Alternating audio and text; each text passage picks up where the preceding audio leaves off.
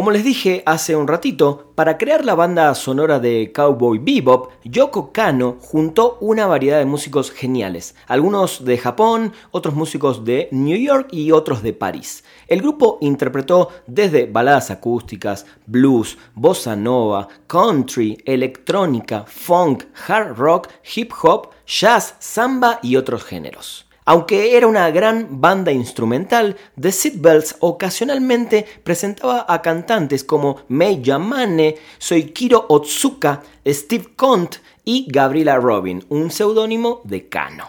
El nombre de la banda, The Seat Belts, surge porque los músicos tenían sesiones muy fuertes en intensidad y utilizaban justamente cinturones de seguridad para estar seguros en sus sesiones mientras tocaban sus instrumentos. Cool, ¿no?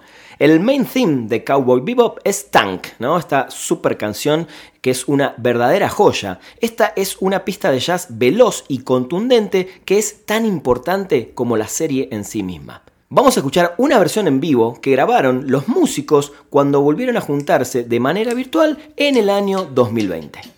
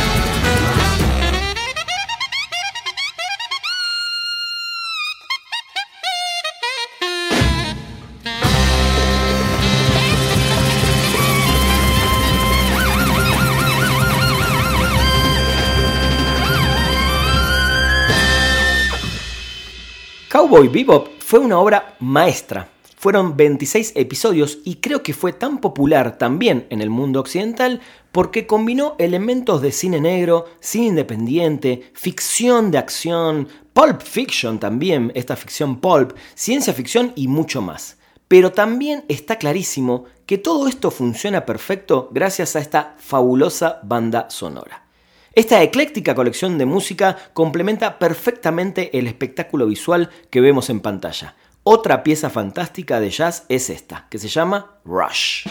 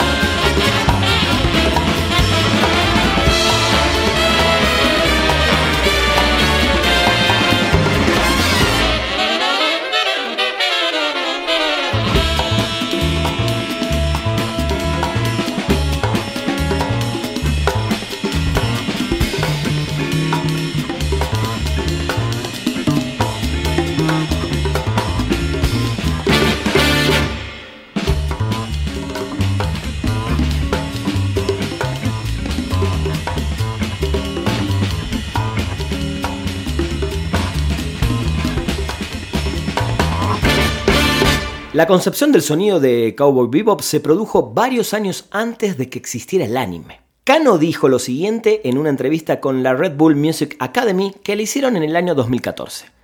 Las semillas de esa partitura se sembraron en la escuela intermedia y secundaria cuando era miembro de la banda de música. No estoy segura de cómo es hoy en día, pero en ese entonces todas las canciones que les enseñaban a los niños no eran nada geniales, así que hice e interpreté originales. Pero una parte de mí siempre estaba frustrada porque no podía entender por qué todos los demás estaban contentos con tocar una música tan poco elegante. Yo quería tocar música de metal que sacudiera tu alma, hiciera hervir tu sangre y te hiciera perder la cabeza qué frases y qué definiciones que nos dejó en esta entrevista. Así que a partir de estas declaraciones, ahora les pongo la canción Bad Dog No Biscuits y creo que nos va a quedar clarísimo a qué se refería Cano.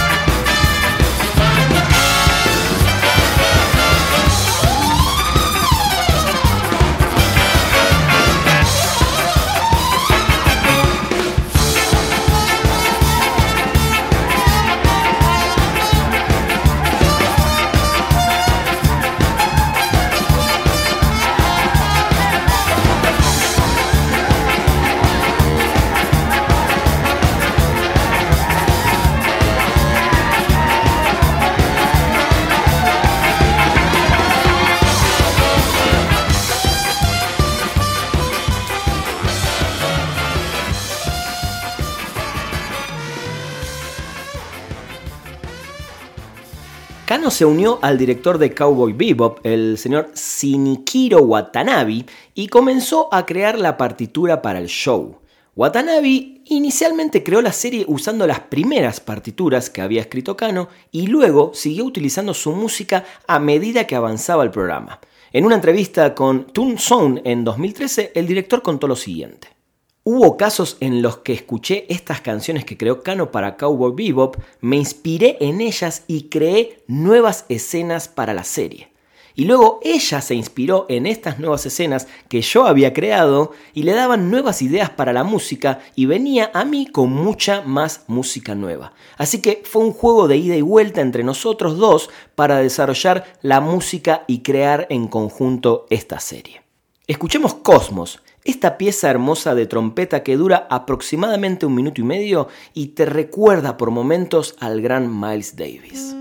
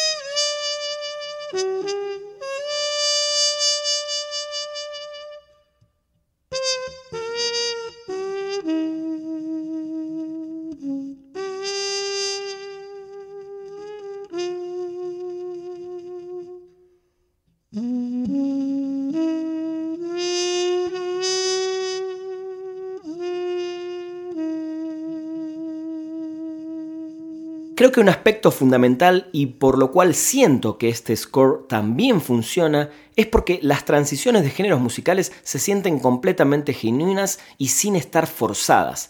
Se nota que los músicos que componen eh, The Seatbelts tienen una admiración, un aprecio y un respeto por los géneros de todo tipo y los tocan no solo de manera perfecta, sino con la intención y el grupo necesarios para que suenen como debe. Quiero ponerles la canción Space Lion. Siento que se acerca mucho, por momentos, al sonido que Vangelis logró para la película de Blade Runner, pero aparte también está acompañado de unas percusiones africanas y un coro de niños sencillamente impresionante.